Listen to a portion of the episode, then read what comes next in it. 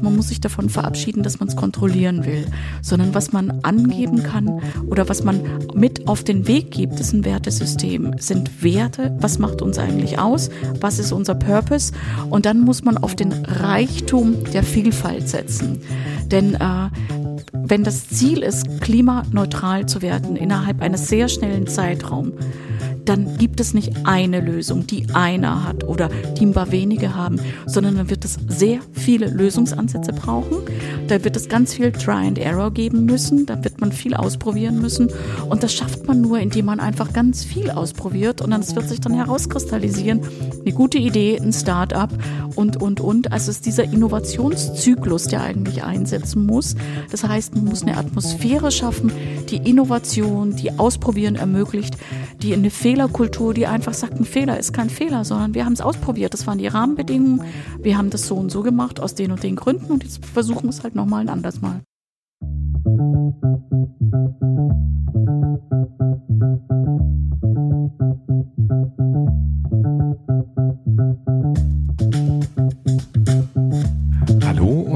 Herzlich willkommen zu Kluges aus der Mitte, dem Podcast von und mit Sabine und Alexander Kluge. In unserem Podcast treffen wir Menschen, die Veränderungen in Unternehmen anstoßen, ohne Auftrag, mit mehr oder weniger Erfolg. Wir sprechen darüber, was es braucht, um in Initiativen aus der Mitte Neues zu bewirken und wir treffen Menschen, die über Graswurzelinitiativen gemeinsam mit uns nachdenken. Wir interessieren uns für die Entstehung, die Entwicklung solcher Bewegungen und schauen auf die Übergänge die Zwischenstufen, die Grautöne. Schön, dass ihr dabei seid. Wenn wir über Graswurzelinitiativen nachdenken und mit Menschen über Graswurzelinitiativen sprechen, ähm, dann haben wir bisher immer in Organisationen hineingeschaut und wollen heute mal den Blick auf gesellschaftliche Graswurzelinitiativen werfen. Und dafür sind wir in Berlin zu Gast bei German Zero. Und äh, vertreten durch Evelyn Bodenmeier, Mitglied der Geschäftsleitung, jemanden, der für ein interessantes Ziel kämpft, nämlich Klimaschutz als Staatsziel, also die Verankerung einer 1,5 Grad äh, Temperaturgrenze als Gesetzespaket. Ein super spannendes Anliegen, was wir natürlich teilen und wir haben schon ganz viel auch über diese Themen miteinander gesprochen. Das liegt uns, also Sabine und mir auch sehr am Herzen und wir sind total froh, dass wir hier sind. Also danke für die Einladung. Vielen herzlichen Dank, dass ich eingeladen worden bin, über dieses spannende Thema zu sprechen. Ja, wir haben uns äh, total gefreut auf diesen Termin, weil ähm, wir mal einen anderen Blick auf äh, die Graswurzel werfen wollen. Also die, die, die Perspektive, wie organisiert man eigentlich Mehrheiten, begeisterte Menschen, wie, wie sammelt man die hinter sich für ein gesellschaftliches Ziel, eins, was uns ja wirklich alle sehr, sehr ähm, klar und deutlich und in ja, ein bisschen im Schatten der Corona-Krise, aber dennoch einfach sehr deutlich irgendwie äh, verfolgt und wahrscheinlich auch immer spürbarer wird für alle.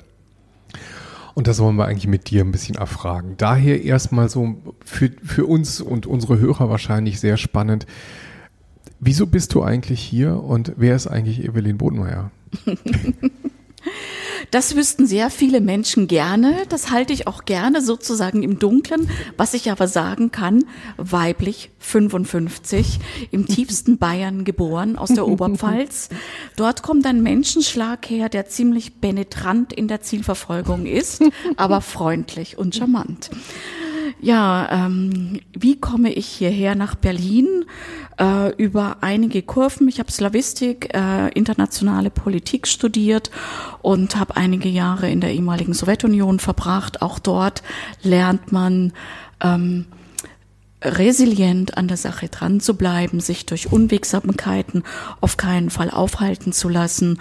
Und äh, heute bin ich bei Germ Zero, weil ich äh, es als eine Verantwortung als Individuum sehe, aber auch, weil ich die Fähigkeiten, die ich sozusagen auf meinem Lebensweg eingesammelt habe, hier gut einbringen kann. Wir sind ein NGO, gegründet vor einem Jahr, und wir haben einfach eine sehr, sehr gute Idee. Wir hatten einen großartigen Ideengeber, Heinrich Strößenreuter, der einfach aus sehr viel eigener Erfahrung aus dem Fahrradentscheiden sagte, hallo, das Klimapaket der Bundesregierung 2019 reicht nicht aus, wir nehmen es selbst in die Hand.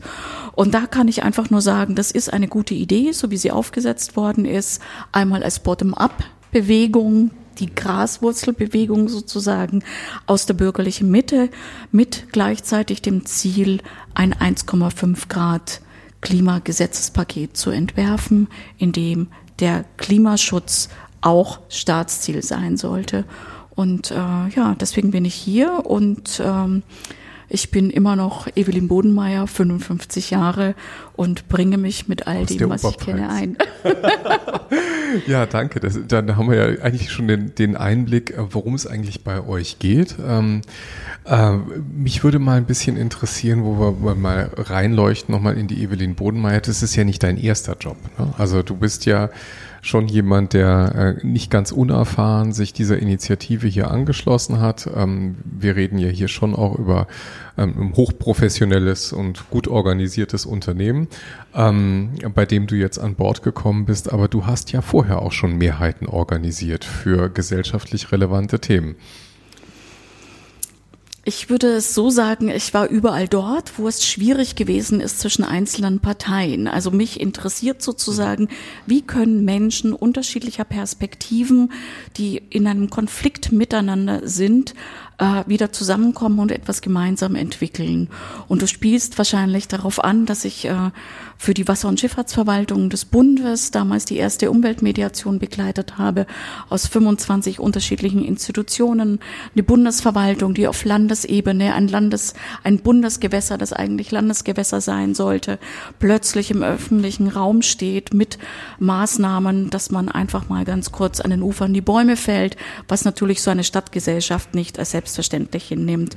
Da stehen sich plötzlich ganz viele Beteiligte gegenüber, die seit Jahrzehnten nicht im Miteinander sind, aber dieser eine, diese eine Interaktion bringt dann sozusagen all diese Dinge hoch.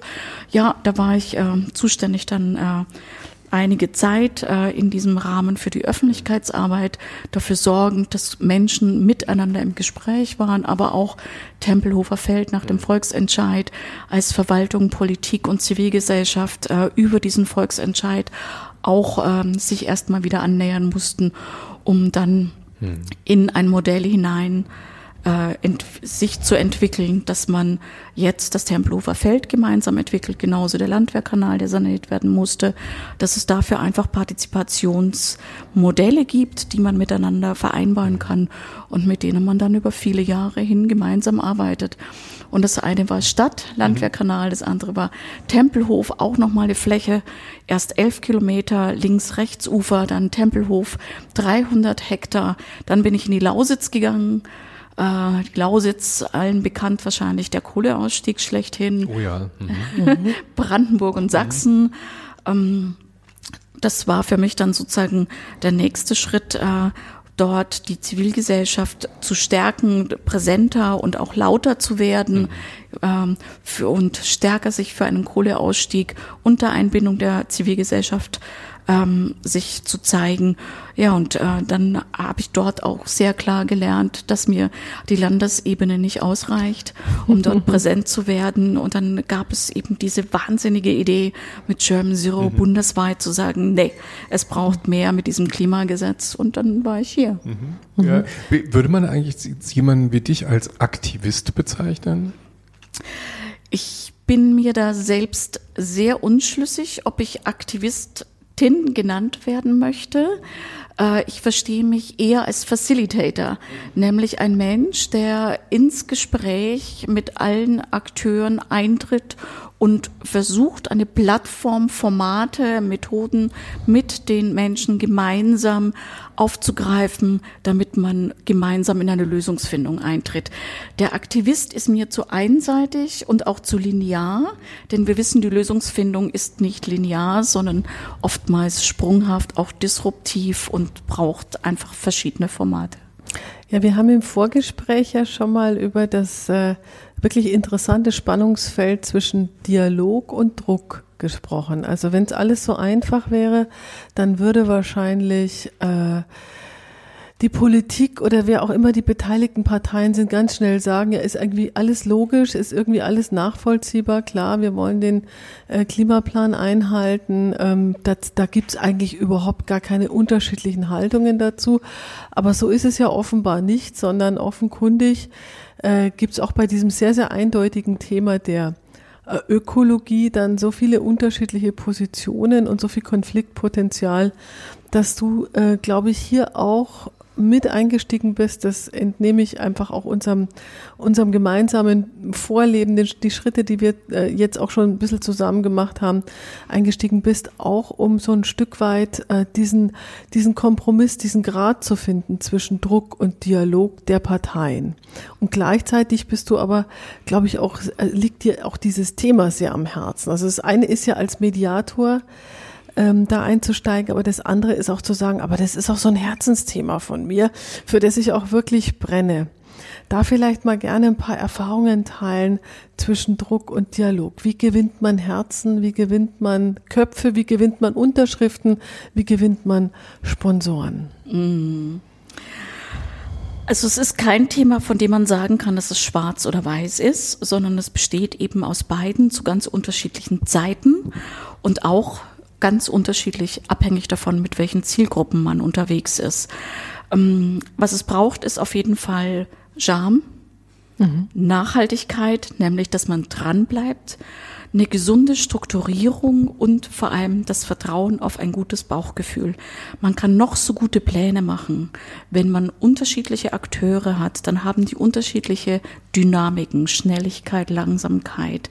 Die haben Kontexte. Die einen sind in starren hierarchischen Strukturen, die anderen befinden sich sozusagen schon im Modus von New Work und können mit Hierarchie gar nichts mehr anfangen. Manche sind hoch digitalisiert, komplett andere Arbeitsformate, andere andere hingegen wissen gar nicht, was MS Office ist. Mhm. Das heißt, wir haben es mit ganz viel unterschiedlichen Kontextualitäten zu tun, die man alle miteinander auf einen gemeinsamen Nenner bringen muss, möchte man gemeinsam an einer Lösung arbeiten. Und diese Vielfalt als selbstverständlich zu betrachten und auch zu respektieren, dass sie da ist, sie nicht zu werten, ist in meinen Augen eine der ganz wesentlichen Dinge äh, jedem seine Authentizität zu lassen, jedem auch sein Wertesystem zu lassen und eher darauf zu achten, wo gibt es denn die größte gemeinsame Schnittmenge, also nicht den größten nicht gemeinsamen Faktor zu suchen, mhm. sondern die größte gemeinsame Schnittmenge, auch wenn die manchmal nur ganz klein ist. Sie ist auf jeden Fall immer da und wenn es nur die Tatsache ist, dass wir alle Mensch sind. Also, aber auch darüber lässt sich sehr viel machen, darüber kann man einen guten Umgang und eine gute Kommunikation miteinander finden finden.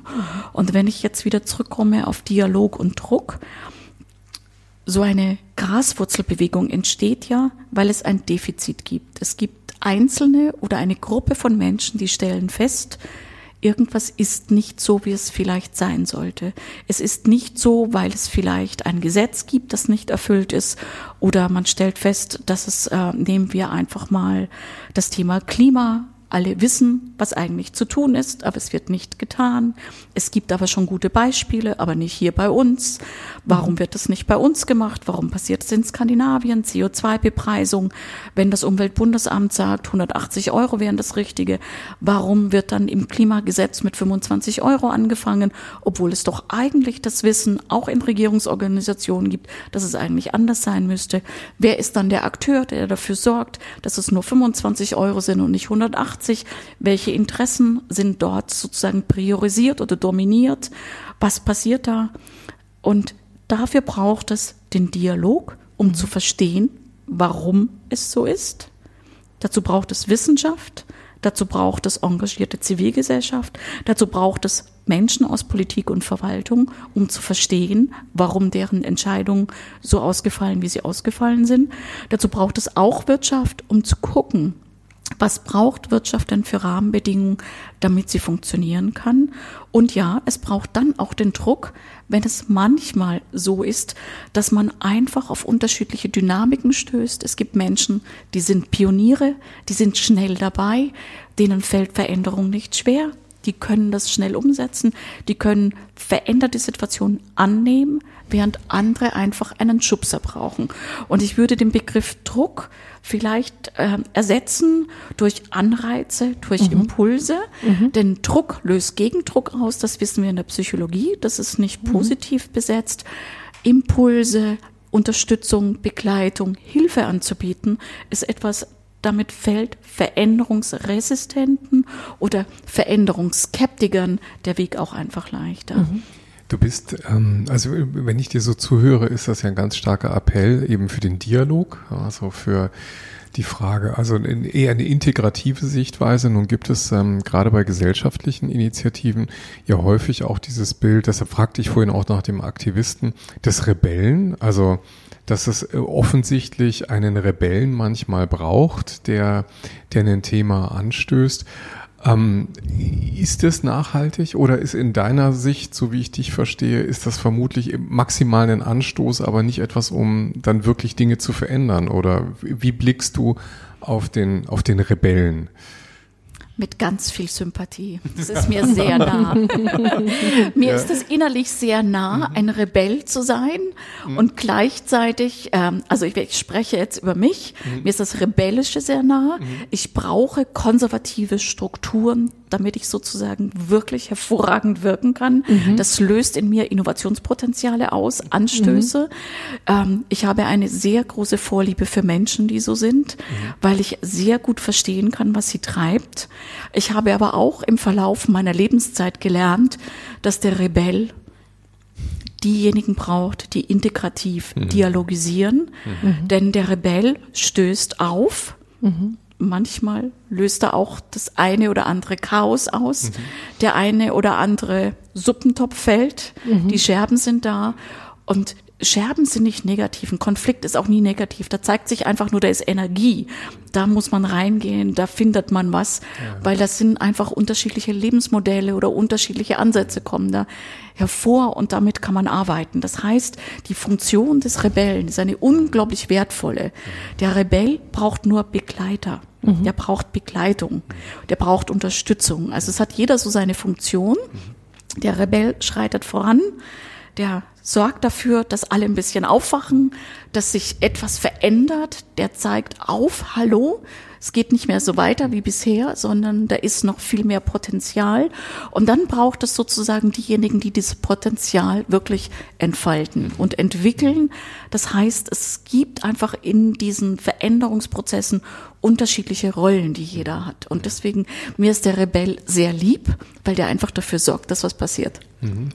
Ähm, der Rebell, also ihr habt wahrscheinlich den einen oder anderen Rebellen auch, der für euch irgendwie die Fahne hochhält. Und ähm, aber wie kommt der eigentlich? Und das wäre jetzt äh, so der nächste Schritt in so einer Genese einer Graswurzelbewegung. Wie kommt der eigentlich zu denjenigen, die ihn dann irgendwie toll finden? Also du bist jetzt auch ein Fan eines Rebellen. Ähm, äh, Du engagierst dich jetzt für eine Bewegung, die jetzt schon deutlich sichtbar geworden ist. Aber was braucht es, um bis dahin zu kommen? Also das Thema Sichtbarkeit, äh, das Thema Anschlussfähigkeit. Mhm. Also wie, wie ähm, ist es möglich, dass man eine ausreichende Menge an gleich tickenden Menschen, also die zumindest eine, eine gleiche Schnittmenge haben, von der du vorhin sprachst, ja, ähm, zusammenzubringen und hinter einem Ziel zu scharen? Also das ist keine einfache Aufgabe. Mhm. Jeder, der sich einmal auf den Weg gemacht hat, der weiß, wie schwierig das ist. Mhm. Man kann das auch vergleichen mit Startups. Jeder, der eine gute Idee hat, hat noch lange nicht ein gutes Startup. Oh ja. Mhm. Und äh, ein gutes Startup heißt noch nicht ein Unternehmen haben. Ähm, das heißt, äh, wenn man Ideengeber ist, ist man nicht unbedingt auch ein guter Umsetzer. Äh, es braucht sozusagen äh, auf der einen Seite die Fähigkeit zu kommunizieren. Es braucht die Fähigkeit, Menschen zu begeistern. Und diese Fähigkeit zu kommunizieren und zu begeistern, nicht nur kurzfristig, sondern auch mittel- und langfristig anzusiedeln. Mhm. Und ähm, die Idee ins Leben zu werfen, irgendwo hineinzuwerfen, das ist sozusagen der erste Schritt. Und dann braucht es ähm, nach diesem vielleicht auch adhokistischen Momentum äh, diejenigen, die das in, in Planung, in Mittel- und Langfristplanung umsetzen. Also es braucht sozusagen das Aufgreifen dieser Idee und das Operationalisieren dieser Idee. Und das Gewinnen solcher Menschen ist nicht einfach, weil man kann sich natürlich vorstellen, dass es sich hier um ganz unterschiedliche Charaktereigenschaften handelt. Und natürlich führen die zu Friktion. Das kennt man in jedem Projekt, dass äh, die Qualität eines möglichst äh, transdisziplinären Teams Reichtum, Vielfalt und gute Ergebnisse verspricht, aber diejenigen, die innerhalb eines solchen Teams sind, leiden an ihrer Unterschiedlichkeit, mhm. weil das mhm. natürlich Auseinandersetzung bedeutet. Das heißt, das eigene Wertesystem wird plötzlich hinterfragt. Nichts, nichts, was man für selbstverständlich hält, ist für den anderen selbstverständlich. Das heißt, man äh, hat in man hat in dem Moment, wo man Rebell ist, wo man eine Idee gebiert, wo man sich auf den Weg macht, auch gleichzeitig seine Persönlichkeitsentwicklung mitzudenken. Mhm. Und die Persönlichkeitsentwicklung, es gibt reifere und weniger reifere Rebellen, nennen wir das mal so. Und äh, abhängig davon, wie oft sie diese Graswurzelerfahrung gemacht haben, desto reifer werden sie und lernen daraus. Also ich glaube fest daran, dass äh, wir als Menschen lernfähig sind und reflexionsfähig sind. Und davon abhängig ist dann eben sozusagen auch der Reifegrad eines, einer Idee und ob sie in Umsetzung gerät. Mhm, mhm. Also wir brauchen den Sprinter und wir brauchen den Marathonläufer und den Lauten und den Leisen. Und ja. wir sprechen in Unternehmen im Augenblick ganz viel über Diversity, über die Diversität als äh, Treiber guter Problemlösungen, ja, mhm. weil, weil eben dieser multiple Blick auf äh, komplexe Fragestellungen eigentlich nur ähm, uns befähigt, als Gruppen, als äh, Gemeinschaft wirklich gute Problemlösungen zu produzieren. Und trotzdem, um das mal mit der Chief Diversity Officer von Facebook zu sagen, zu sagen ist es a hell of a job, diverses, ein diverses Team zu steuern. Ja. Ich würde trotzdem noch mal gerne auf die Persona Evelyn schauen. Äh, wir haben ja äh, vor allen Dingen mit Menschen in Unternehmen zu tun im richtigen, im richtigen Leben und da ähm, gibt es Karrieremodelle, da gibt es ähm, irgendwie einen, äh, einen, einen Inhalt, warum die Menschen dahin wollen, aber dann eben gibt es auch verschiedene Log, verschiedene Lockstoffe in der traditionellen Organisation, warum Menschen da auch bleiben. Und wenn man in so ein NGO schaut, da ähm, das sind die Treiberfaktoren, warum jemand sich, äh, sich und sein Herz und sein Leib und sein Leben verschreibt, ja nochmal ganz andere. Also das ist, wenn man in äh, so eine Organisation kommt, dann geht's mit, ich gehe mal davon aus, dass ähm, wollen wir vielleicht gleich nochmal beleuchten. Da geht es ja nicht um Karriere, da geht es ja nicht um irgendwie eine große Nummer zu werden, und vielleicht doch, ich weiß es nicht. Aber da ist ja eine, also davon träumen wir ja alle, da ist ja eine ganz starke Sinn und Zweck, äh, Sehnsucht und Verständnis auch mit verbunden, wo die Menschen das vielleicht auch äh, durchaus nochmal ein deutlicher leidensfähiger vielleicht sind als in einer traditionellen Organisation. Es beginnt vielleicht schon damit, Hypothese, dass die Einkünfte in so einem NGO im Vergleich wahrscheinlich zur freien Wirtschaft äh, deutlich geringer sind. Also da muss man schon ähm, sehr verbunden sein der Idee, dass man sagt, das nehme ich alles auf mich, um hier, um hier mit anzupacken. Wie war das bei dir? Wie ist das bei dir? Jetzt ein bisschen über Evelyn Bodenmeier. Mhm. Ich habe zehn Jahre in einer Bank gearbeitet und dann vier Jahre in einer strategischen Kommunikationsagentur. Also ich habe sozusagen auch einen sehr klassischen Weg hinter mir. Mhm. Hierarchisch, stark hierarchische Strukturen. Mm, das ist eine gute Grundlage gewesen, um zu wissen, was ich will und was ich nicht will. Okay. Ähm, in den Aufgabenfeldern dort hat mir obwohl mir die Arbeit per se in diesem internationalen Umfeld und auch in diesem strategisch-konzeptionellen sehr viel Spaß gemacht hat, habe ich einfach den Purpose vermisst, den, das Sinnstiftende, wirklich etwas für die Gesellschaft, äh, für ähm, Fragestellungen zu leisten, denen wir uns heute gegenüberstehen, ob das Demografiewandel ist, die mhm. Digitalisierung, das Klima, die Biodiversität. Wir haben so viele Dinge, die wir angehen müssen, äh, dass ich mich ähm, dann oft gefragt habe, in den Kontexten, in denen ich äh, mich beschäftigt habe, ähm, ist das wirklich der richtige Weg, den wir gehen? Und ich habe das dann einfach gefunden, indem ich mich anderen Fragestellungen zugewandt habe. Also Veränderungsmanagement, darüber begann das. Konflikt- und Veränderungsmanagement waren meine ersten Felder.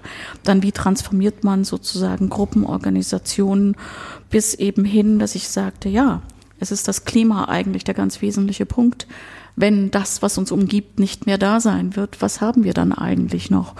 Und ähm, das ist ähm, etwas, was ich äh, gerne für die übliche Karriere äh, sein lasse. Man verdient in, man verdient in NGOs, also ich habe die letzten Jahre definitiv die Hälfte von dem verdient, was ich aus dem äh bekommen. Das ist ein Unterschied, bekommen und verdienen. Das stimmt, ja. Verdient hättest du vielleicht das Doppelte. Ja, mhm. also das, was ich bekommen habe, war die Hälfte dessen, was ich aus dem klassischen äh, Umfeld habe. Das ist natürlich manchmal ähm, doch ähm, etwas, wo man draufschaut und sich denkt, ja, es gibt Momente, da wünscht man sich, dass es anders wäre. Warum verdienen Menschen oder warum erhalten Menschen, die sich für Gesellschaft, für die wesentlichen Themen einsetzen, eigentlich so wenig? Mhm. Das ist etwas, das müssen wir als Gesellschaft eigentlich noch sehr beantworten. Mhm. Warum ist sozusagen die, das reine kümmern sich ums Geld verdienen, damit es ein Wachstum gibt, höher bewertet mhm. als äh, sozial-ökologische Fragestellungen. Ähm, ich glaube, dass wir per se über unser Wertemodell nachdenken müssen.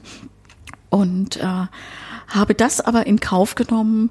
So bin ich aus einer leidenschaftlichen Autofahrerin zu einer leidenschaftlichen Radfahrerin geworden. und äh, es gibt da noch eine ganze Reihe von anderen Dingen, die ich verändert habe. Und ich kann nicht sagen, dass ich äh, an Lebensqualität verloren habe, dadurch, dass ich weniger monetär verdiene. Aber ich habe mehr Menschen kennengelernt mit spannenderen Lebensmodellen. Ich habe unglaublich viele Innovations Ereignisse kennengelernt. Ich äh, treffe Menschen, die sich mit Dingen auseinandersetzen, von denen ich nicht mal geahnt habe, dass sie eigentlich existieren, mhm. ob das im kulturellen Bereich, im IT-Bereich, im Digitalbereich sind oder einfach im gesellschaftlichen, also im englischen Societal ähm, als Begriff, ähm, wo ich irgendwie sage, ja, wow, ich kenne Wissenschaftler quer durch die ganze Welt, ähm, wo ich einfach eine Bereicherung erfahre, das hat was mit Wohlergehen, das ist wirklich Wohlstand, mhm. sich intellektuell auseinanderzusetzen, Dinge zu erleben und zu erfahren, was alles möglich ist. Ach, das ist mehr wert als ein toller neuer Fernseher und ein schickes neues Auto. Mhm. Da gibt es ganz andere Sachen. Ein Blick auf die, auf die Organisation. Also ich würde natürlich gerne jetzt mal verstehen, wie macht man das? Also wie, wie baut man eigentlich diese, ähm, die, diese Bewegung auf? Und wir haben jetzt ein bisschen von deinen persönlichen Leidenschaften gehört und äh, auch von, von der Sichtweise von Rebell und Integrator, ähm, von der Rollenverteilung, die auch verschiedene Personen mit einbringen müssen. Aber irgendwann ist ja so ein Punkt da, wo es wahrscheinlich mehr als nur leidenschaftliche Vertreter gibt, sondern wo das Ganze ja auch erwachsen wird. Wie institutionalisiert man so eine Bewegung? Das ist immer top oder flop, kann ich nur dazu sagen. Manche dieser Bewegungen werden immer dynamisch sein. Sie bilden sich, wenn es notwendig ist, und dann gehen sie wieder auseinander. Und andere werden erwachsen und institutionalisieren sich. Die Frage ist immer, was ist das Ziel der jeweiligen Bewegung? Mit welcher Fragestellung tritt sozusagen eine Einzelperson oder mehrere Personen an. Was ist der Veränderungsgrund? Also was ist sozusagen das, was sie verändern möchten? Außerdem ist in einen Sollzustand überführen. Und heutzutage würde ich sagen, gibt es wunderbare Modelle, die dynamisch sind, die wie Zellstrukturen funktionieren. Also es gibt den Begriff der Soziokratie. Ich weiß nicht, ob das bekannt ist. Mhm. Das heißt, eigentlich äh, sind das Zellen, die sich bilden. Menschen tun sich zusammen mit ihren ganz unterschiedlichen Kompetenzen, bearbeiten ein Thema, gehen wieder auseinander, greifen ein anderes Thema auf. Und äh, wenn wir heute über Graswurzelbewegungen sprechen, ob das die Fridays sind, Extinction Rebellion, Ende Gelände und, und, und, dann haben wir es hier mit Zellstrukturen zu tun, denn man würde das im, im klassischen Arbeitsgruppen nennen, äh, die sich finden, Themen bearbeiten, Äh, Menschen kommen mit ihren Kompetenzen hinein. Da gibt es eine bestimmte Form von Fluktuation. Da gibt es Dinge, die man miteinander vereinbart. Das ist wie so eine Grammatik eigentlich. Äh, solche Organisationen geben sich eine Grammatik und innerhalb dieser Grammatik agiert man. Und wir wissen das ja im Satzbau ist das ja auch so. Man muss auf ganz wenige Dinge achten. Und ansonsten sind die Wörter ja ganz bunt. Und wir kennen das aus der Literatur. Da gibt es ganz viel Vielfalt. Die einen brauchen wenig Worte, die andere brauchen eine ganze Seite, mhm. wenn sie dasselbe ausdrücken wollen. Und äh, so ist es auch mit solchen Strukturen. Ähm, ich würde sagen, bei den Themen, die wir heute haben, äh, wie das zum Beispiel jetzt auch bei Germ Zero ist. Wir haben ein Ziel, 2022 wollen wir ein Gesetz, einen Gesetzesentwurf äh, im Bundestag verabschieden. Wir sind eine temporäre, erstmal mit dieser Aufgabenstellung sind wir eine temporäre Einrichtung. Äh, wir beschäftigen uns mit dieser Zielsetzung und wenn das erreicht ist, wird es eine andere Fragestellung geben und dann wird man gucken, wie sich die Menschen, die sich zusammengefunden mhm. haben, wieder woanders zusammenfinden. Das ist ähm, ein ganz spannender Aspekt auch. Also wir haben in, in unserem Buch ja vor allem die organisationalen Graswurzelinitiativen angeschaut. Und ähm, die kämpfen aber tatsächlich mit, also nicht kämpfen, aber sie, sie, sie ähm, haben ein ähnliches Schicksal vor sich, nämlich die Frage, entweder sie verhallen irgendwo in der Wirkungslosigkeit oder wenn sie wirksam werden, werden sie Teil der formalen Struktur. In beiden Fällen enden sie. Das heißt also, ähm, es gibt, und das hast du gerade auch hier formuliert, tatsächlich einen, einen Purpose, einen Zweck. Und wenn mhm. der erfüllt ist, ähm, dann ist vorbei. Äh, dann habt ihr aber schon eine große Organisation geschaffen ähm, mit Funktionen wie eine Organisation eben ist, ein Unternehmen mit einem Büro, in dem wir gerade sitzen und mit bestimmten Funktionsbereichen. Wie, wie kommt man eigentlich damit zurecht? Also ist das in der DNA von Mitstreitern, dann auch von Mitarbeitern in so einer Organisation, dass sie genau wissen, dass es bald vorbei und das ist nur eine temporäre Aussicht? Ich äh, würde sagen, darüber braucht es sehr viel Klarheit, äh, dass es eine Aufgabenstellung gibt, die innerhalb eines bestimmten Zeitraumes zu lösen ist. Mhm. Das kennt man aus dem Projektmanagement. Also das sind einfach Dinge, nur weil wir es heute Soziokratien nennen, ist es ja nicht so, als gäbe es solche Grundstrukturen nicht. Mhm. Also ein klassisches Projektmanagement setzt auch ein Team auf, hat eine Aufgabe, hat ein bestimmtes Budget, einen bestimmten Zeitrahmen und dann wird es umgesetzt. Und das kann man sozusagen da eigentlich genauso übertragen. Über die ähm, neuen Technologien haben wir natürlich jetzt ganz andere Möglichkeiten, ähm, Menschen an unterschiedlichen Orten zusammenzuführen, die Aufgabenstellungen lösen. Aber per se haben wir eine temporäre Aufgabe, dafür finden sich Menschen zusammen. In diesem Zeitraum, wenn Menschen zu einer Aufgabe zusammenkommen, heißt es ja nicht, dass Menschen nicht weiterdenken, dass aus dieser Aufgabe heraus sich nicht auch andere Fragestellungen herauskristallisieren, die es gilt, dann über einen Mittel- und Langfristweg zu beobachten. Wenn wir jetzt mal unser Klimagesetz nehmen würden, wir entwickeln also ein Gesetzespaket. Dieses Gesetzespaket wollen wir 2022 in den Bundestag einbringen. Dann steht ja im Wesentlichen einfach davon ausgehend, dass dieses Gesetz angenommen wird. Dann gibt es ja die Frage der Umsetzung. Und auch damit wird sich jemand beschäftigen müssen, nämlich Zivilgesellschaft, und ich nenne das jetzt einfach mal so ganz neutral, setzt denn die Bundesregierung, setzen die Ministerien, setzen die Verwaltungen, ähm, all das um, was in diesem Gesetz steht. Mhm. Also es wird eine Institution, es wird sozusagen, nennen wir es mal so, neutralisiert, eine Institution brauchen, die guckt. Mhm. Was passiert denn damit? Aber wird das eine, ähm, treibt das genügend Leute an, die euch dann unterstützen? Also momentan ist ja so ein Hauch von ähm, kleinem Rebellentum ja schon da, weil wir wissen, wenn wir nichts tun, werden wir dieses 1,5 Grad Ziel verfehlen. Das heißt also, das treibt jetzt wahrscheinlich viele Menschen, auch euch in die Arme, zurecht damit ihr Unterstützer habt. Nehmen wir an, euer Ziel ist erreicht in äh, 2022, dann ist hier die Frage, wie kannst du deine Unterstützer dann noch irgendwie dabei behalten und auch weiter motivieren, dass sie weiter brennen oder sucht ihr dann nach neuen Unterstützern?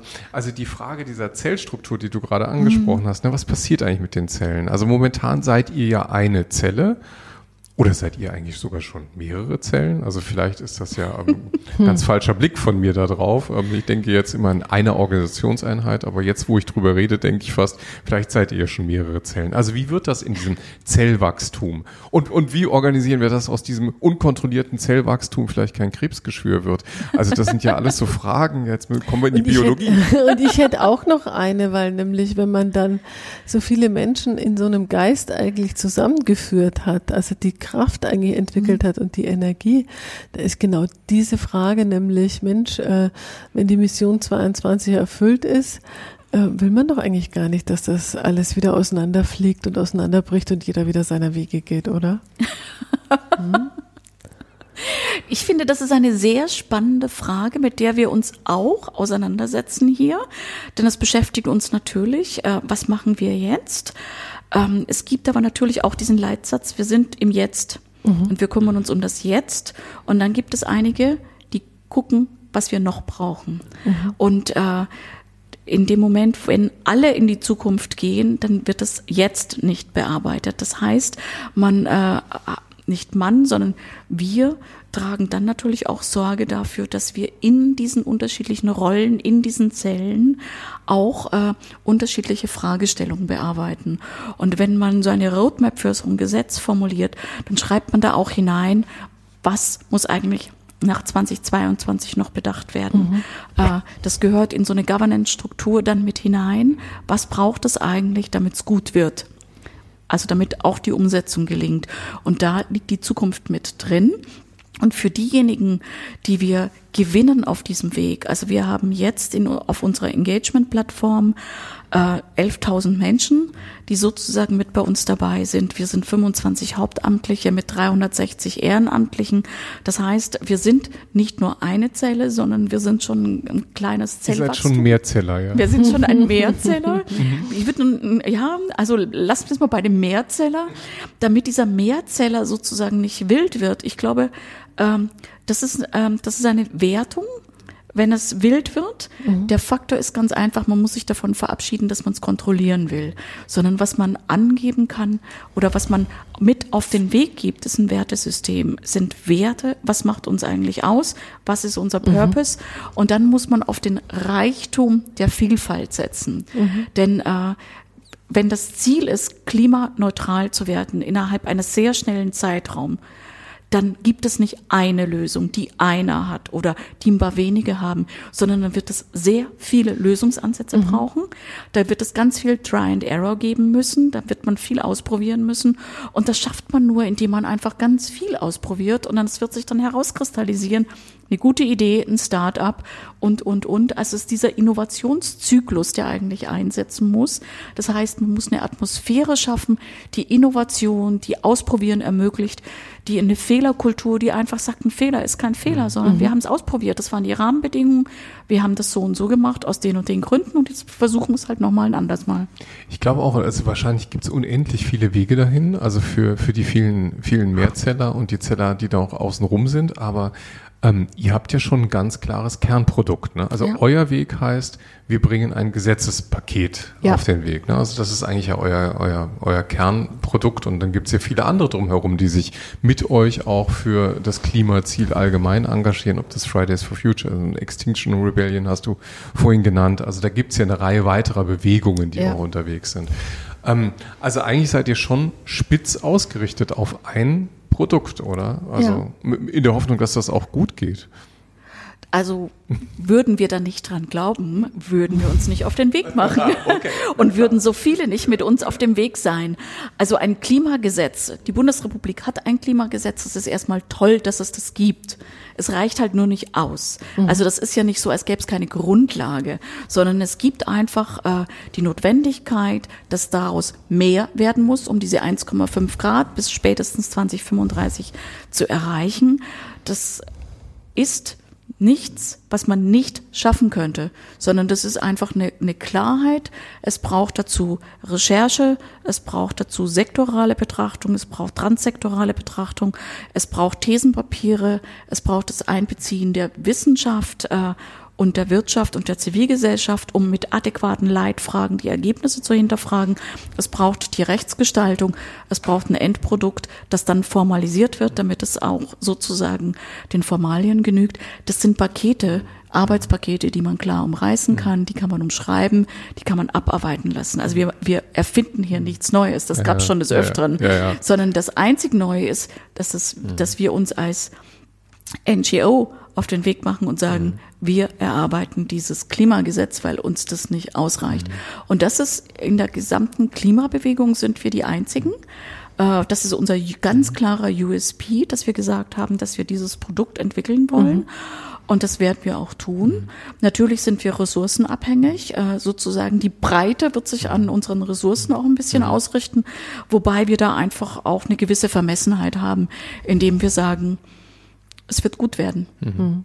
Ja. Also ich bin jetzt erstmal mega beeindruckt äh, bei den breiten Spektrum an Kompetenzen, das du gerade aufgezählt hast, weil dazu bedarf es ja schon äh, gewisser Vorkenntnisse, um überhaupt dieses breite Paket an äh, Kompetenzen überhaupt, äh, also zu wissen, was da, was ist denn eigentlich der Job, wenn wir das hier erreichen wollen und ähm, ich weiß so ein bisschen aus dem etwas näheren Blick, dass ihr das tatsächlich ja auch alles bei euch vereint. Da kommen Menschen zusammen, die eigentlich erstmal temporär mit einer temporären Mission, aber diese mit diesen wahnsinnigen Kompetenzen ausgestattet, die einmal alle übereinander legen und zusammenwerfen, um eigentlich letzten Endes genau dieser Mission zu dienen, diesem sehr, sehr spitzen Produkt. Und jetzt kann ich mir aber vorstellen, ähm, das ist nämlich genauso wie bei einer Graswurzelinitiative in Unternehmen, ähm, dass es die Kollegen gibt, die sofort verstehen, ah ja genau, hierum geht's, also genau, es geht genau um dieses Pro Produkt und dann wird es aber doch wahrscheinlich eine Vielzahl von klimainteressierten, klimaengagierten geben, die kommen zu euch und sagen, wir machen bei euch mit, aber wir glauben, das ist gar nicht der Weg oder ähm, das unterstützen wir gar nicht. Wir könnten doch auch, so im Unternehmen heißt dann ja oft, wir könnten doch auch A, B, C und D machen. Ja, werdet ihr konfrontiert mit dieser Vielfalt von, äh, wir könnten doch was ganz anderes machen als German Zero und wie geht ihr dann damit um? Wie behaltet ihr Kurs? Hm, Klarheit Mhm. Immer wieder Klarheit. Unser Produkt ist ein Gesetzesentwurf, der auf 1,5 Grad einzahlt. Mhm. Ähm, das ähm, ist relativ unbeweglich. Äh, die Dinge, die man noch machen kann, das heißt ja nicht, sie sind ja nicht entweder oder, mhm. sondern man kann das ja auch im Und machen. Mhm. Also wir gehen auch Kooperationen ein, die das unterstützen und begleiten ähm, so eine Gesetzesentwicklung hat ja so eine Vielschichtigkeit, dass viele der Dinge, die an uns herangetragen werden, auch bestimmt ihren Platz finden. In dem Moment, wo man nicht linear denkt, sondern eher in einem Mapping, hat jeder seinen Platz. Mhm. Entweder jetzt sofort oder ein bisschen später, vielleicht in einem bestimmten Themenbereich, vielleicht in einem Überblick, vielleicht im Monitoring, vielleicht in der textlichen Zuarbeit. Also da gibt es unglaublich viel. Äh, man muss nur rauskommen aus entweder oder mhm. äh, und im Und denken und äh, jedem sozusagen äh, den Sinn, den er mitbringt, auch irgendwie gut verorten. Und natürlich gibt es auch diejenigen, die sagen, nee, das ist uns nicht extrem genug oder nicht mhm. radikal genug. Aber die Frage ist ja, ist extrem und radikal immer die Antwort? Das kann es in manchen sein, da braucht es das auch, aber in anderen wieder muss es vielleicht etwas softer formuliert oder etwas softer gestaltet sein, weil das in dem Rahmen mit den Zielgruppen oder mit den Akteuren nicht der richtige Weg ist. Das muss man abwägen. Mhm. Aber es ist nie falsch, sondern es ist immer nur die Frage des richtigen Ortes und der richtigen Zeit und auch des richtigen Framings. Mhm. Mhm. Wir haben jetzt von dir gelernt, ähm, aktuell habt ihr 11.000 Unterstützer, ähm, ihr habt äh, über 300 freiwillige Helfer, die das auch einfach nebenher euch unterstützen, ohne dafür bezahlt zu werden und ihr habt eine Kernorganisation hier sitzen. Wie hält man die auf Kurs? Also vor allem ist es ja für mich auch ein bisschen so eine, klingt ein bisschen auch nach Zerreißprobe. Also auf der einen Seite sagst du sehr häufig äh, heute auch das und. Ne? Also ja, ja wir, wir, wir wollen alle Aspekte integrieren. Auf der anderen Seite Klarheit. Klarheit, das ist unser Produkt, unsere, unsere Kern, unser Kernthema 1,5 Grad Gesetzespaket 2022 wirklich organisatorisch gefragt, wie hält man das auf Kurs? Also wie bindet ihr die 11.000 Leute ein? Wie kriegen wir die alle zumindest grob ausgerichtet auf einen Purpose? Also was konkret muss man dafür tun? Kommunizieren. Mhm. Mhm. Es ist ganz wesentlich, man muss kommunizieren. Mhm. Das, ähm, da gibt es heutzutage ja Gott sei Dank diese unglaublich wunderbaren Instrumente wie Slack und Trello und, und, und. Mhm. Das heißt, äh, wir haben heute dank der Digitalisierung ganz andere Formen der Kommunikation als Community, mhm. also Community-Plattformen. Das heißt, mhm. man kann sich äh, viel schneller ehrenamtlich, hauptamtlich organisieren. Es gibt eine Fragestellung, die stellt man auf die Plattform mhm. und dann abhängig davon, wenn die Menschen Zeit haben, beantworten sie das, äh, ähm, lösen das miteinander und finden sich zusammen. Mhm. Wir haben zum Beispiel, ich weiß noch, an einem Sonntagabend irgendwie um 11 Uhr für Abstimmung 21 eben ausprobiert, wie kann so ein gemeinsamer Text sein. Wir saßen überall in der, in der Bundesrepublik verteilt, zehn Leute, wir kannten uns vorher nicht und haben gemeinsam an einem Text gearbeitet. Das hat hervorragend funktioniert. Vor zehn Jahren ja, ja. war das sozusagen einer kleinen e-, elitären Einheit mhm. im Wissenschaftsbereich vorenthalten. Hier saßen wir, haben das geschafft, fünf Seiten aus, und wir waren sozusagen von den radikalen Klima Aktivisten bis eben hin zu konsilianteren Vertreter und Vertreterinnen ähm, haben wir fünf Seiten miteinander abgestimmt, haben miteinander abgewogen, haben ein Wording gefunden, das immer noch spitz ist, mhm. aber das alle mittragen konnten. Mhm. Es, das Prinzip des Konsens, mhm. also Deliberation und Konsensmodelle, das heißt nicht, dass man ewig diskutieren muss, das ist oft falsch verstanden, mhm. sondern das heißt, womit können alle mitgehen? Mhm. Und dann wird auf das Gemeinsame geguckt und nicht auf den Unterschied. Mhm. Und nur wenn man nicht mitgehen kann, dann nimmt man es nochmal in die Diskussion. Und da ist es dann wieder so, oft ist dann das Nicht-Mitgehen können ähm, der Ausdruck dessen, dass es einen anderen Lösungsansatz gibt. Und der ist ja nicht schädlich zu betrachten, sondern da muss man einfach lernen, Facilitation ist ja wieder der Begriff, dass man lernt, dass es eine Methode gibt, dass diejenigen, die sich beteiligen, dann auch ausdrücken können. Also kommunizieren ist eines der wesentlichsten Dinge. Kommunikationsformate entwickeln, um Menschen zu informieren, um es ihnen zu ermöglichen, sich zu beteiligen in der ihnen möglichen Zeit, auch in den unterschiedlichen Möglichkeiten ihrer unterschiedlichen gelernten Ausdrucksformen. Äh, man kann aber auch Impulse setzen und einfach neue äh, Ausdrucksformen, äh, wenn man jetzt mal den Mentimeter nehmen würde. Ähm, ich arbeite relativ viel über Klimaverantwortung auch. Wenn ich einen Vortrag halte, dann kann ich das machen, dann spreche ich alleine. Aber es ist doch viel spannender, mit den Leuten zu arbeiten.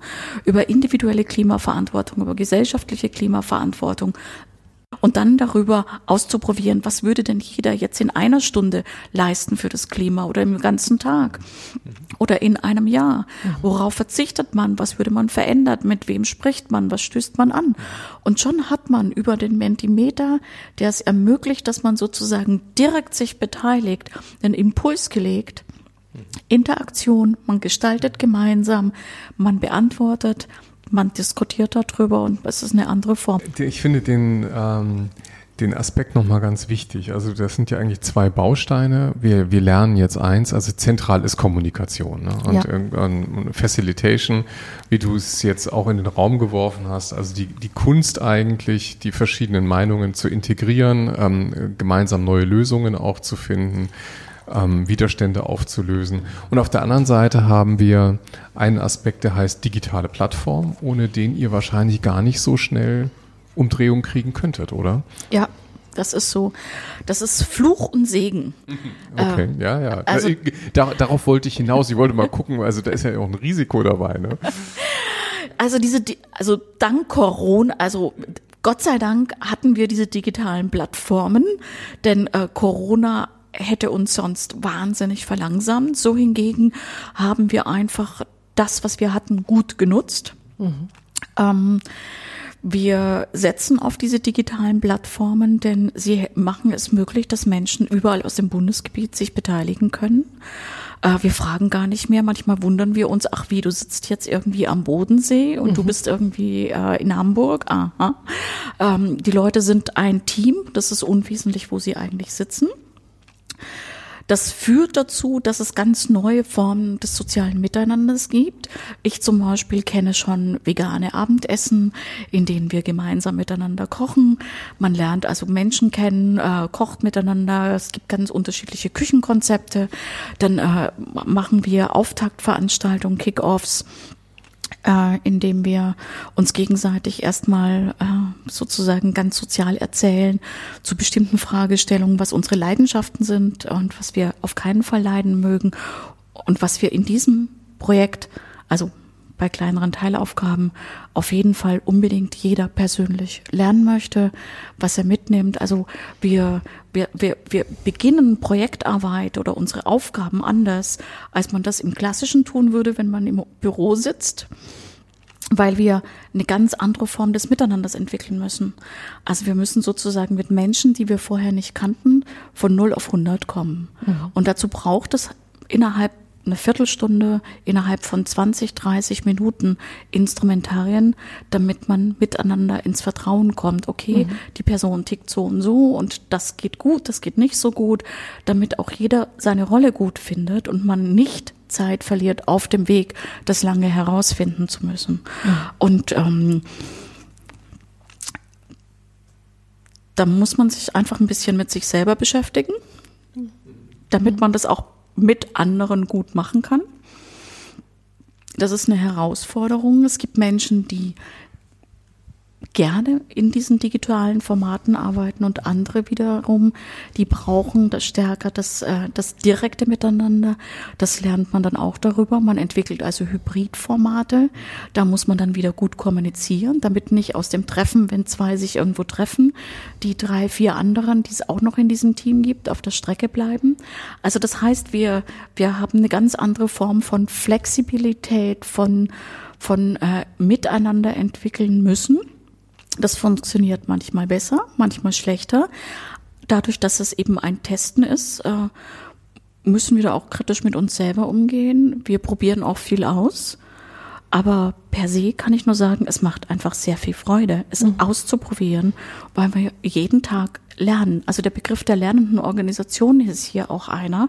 Wir machen, setzen gerade auch ein Wissensmanagement auf, das sich explizit auch um so organisationale Themen mhm. kümmert. Mhm. mhm wenn wir, ähm, wenn, wenn du erzählst von eurer, eurer Organisation, wie ihr jetzt gerade auch miteinander mit, mit den Kollegen, mit den Unterstützern arbeitet, würde ich gerne auch nochmal auf die andere Seite schauen. Also auf die Seite, die ja, um, die, wo eure Ansprechpartner sind für die Erreichung des Ziels. Denn das sind ja eigentlich die Abgeordneten, oder? Ja. Also ihr, nicht eure Kundschaft, das ist falsch gesagt. Eure Kundschaft ist eure, eure Unterstützerseite und die, die euch finanzieren. Aber letztlich die Adressaten eurer Leistung sind ja eigentlich Menschen, denen kommt ihr wahrscheinlich momentan auch nur digital näher. Ne? Also die, da habt ihr ja auch gar keine andere Chance, daran zu kommen und Einfluss auszuüben. Mhm, das ist so. Mhm. Äh, also ähm, wir führen Videoschalten durch, äh, die zu zweit oder in Arbeitsgruppen, kommt darauf an, äh, ob man in eine Arbeitsgruppe Umwelt eingeladen wird in den jeweiligen Fraktionen oder ob man mit einzelnen ähm, Abgeordneten und deren Referenten und Referentinnen im Gespräch ist, aber eigentlich findet im Moment alles digital statt.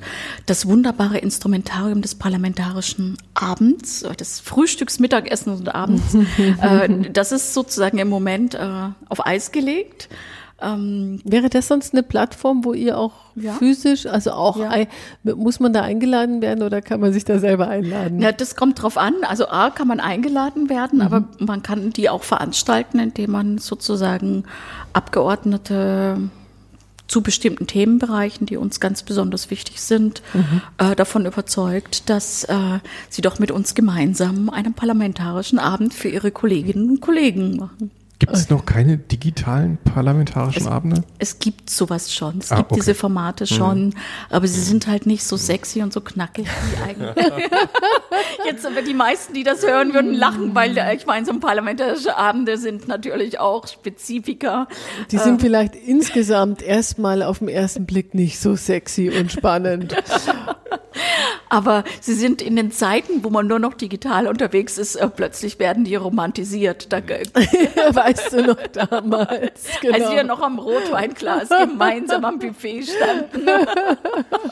Also ich sehe schon, also mhm. die, die, die Art und Weise, wie man mit wem kommuniziert und in welche Richtung, ist wahrscheinlich absolut kriegsentscheidend für so eine Graswurzelinitiative. Also die richtigen Leute äh, hinter sich zu scharen, ausreichend für Diversität in der Meinung zu sorgen, auch in der, auch in der Entscheidungsfindung dafür zu sorgen, dass wir gemeinsam irgendwie Entscheidungen treffen können, hinter denen alle stehen. Die Integrationsfähigkeit mhm. ist essentiell, aber natürlich auch auf die Seite hin derer, deren Handeln wir ja verändern wollen, also in diesem Sinne der, Par der Parlamentarier, da gibt's dann wahrscheinlich auch jede Menge kreative Lösungen von eurer Seite aus.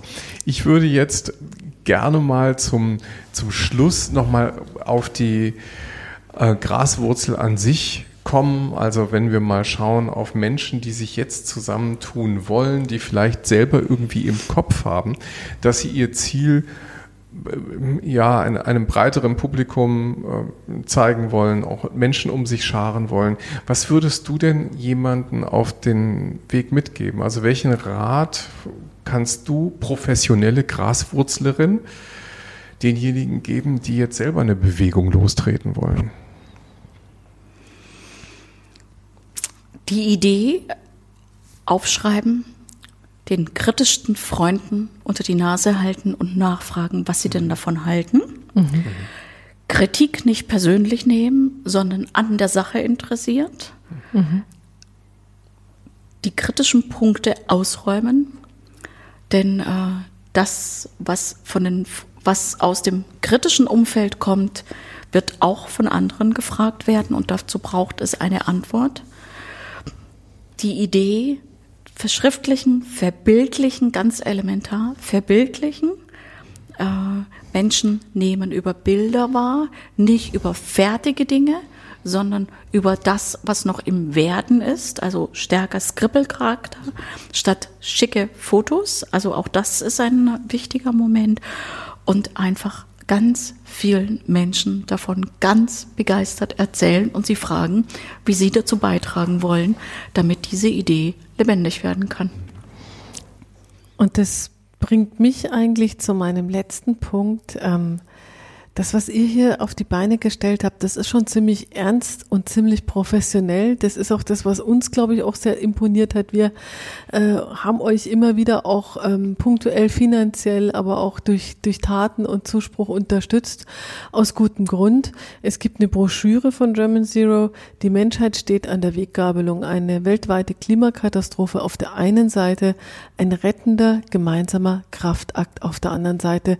Da draußen gibt es immer ganz viele Menschen, die sagen, ja, wir wissen, das Thema gibt es, ich weiß nur nicht, was ich als einsamer kleiner Konsument machen kann. Und äh, ich weiß, man kann euch unterstützen. Was hilft euch denn am meisten? Wenn wir jetzt die Gelegenheit haben, hier nochmal äh, in die Runde zu rufen, was, was hilft euch am meisten, Evelyn?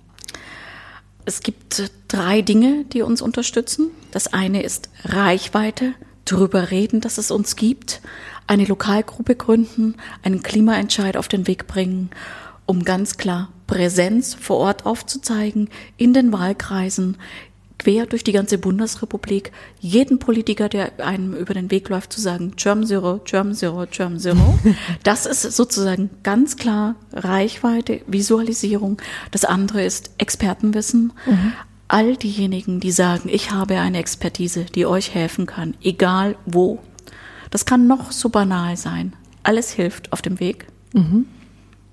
Und das dritte ist, wir freuen uns über Spenden. Na klar. Na klar.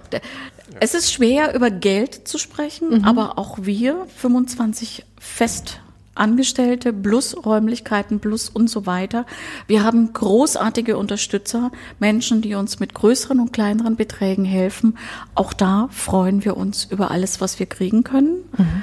Ähm, Ja, und äh, das sind, glaube ich, die, die ganz großen, schweren Punkte, wo ich sagen würde, Reichweite, Expertentum und Spenden in Zeit und Geld. Wunderbar. Damit aus dem Mehrzeller dann noch ein.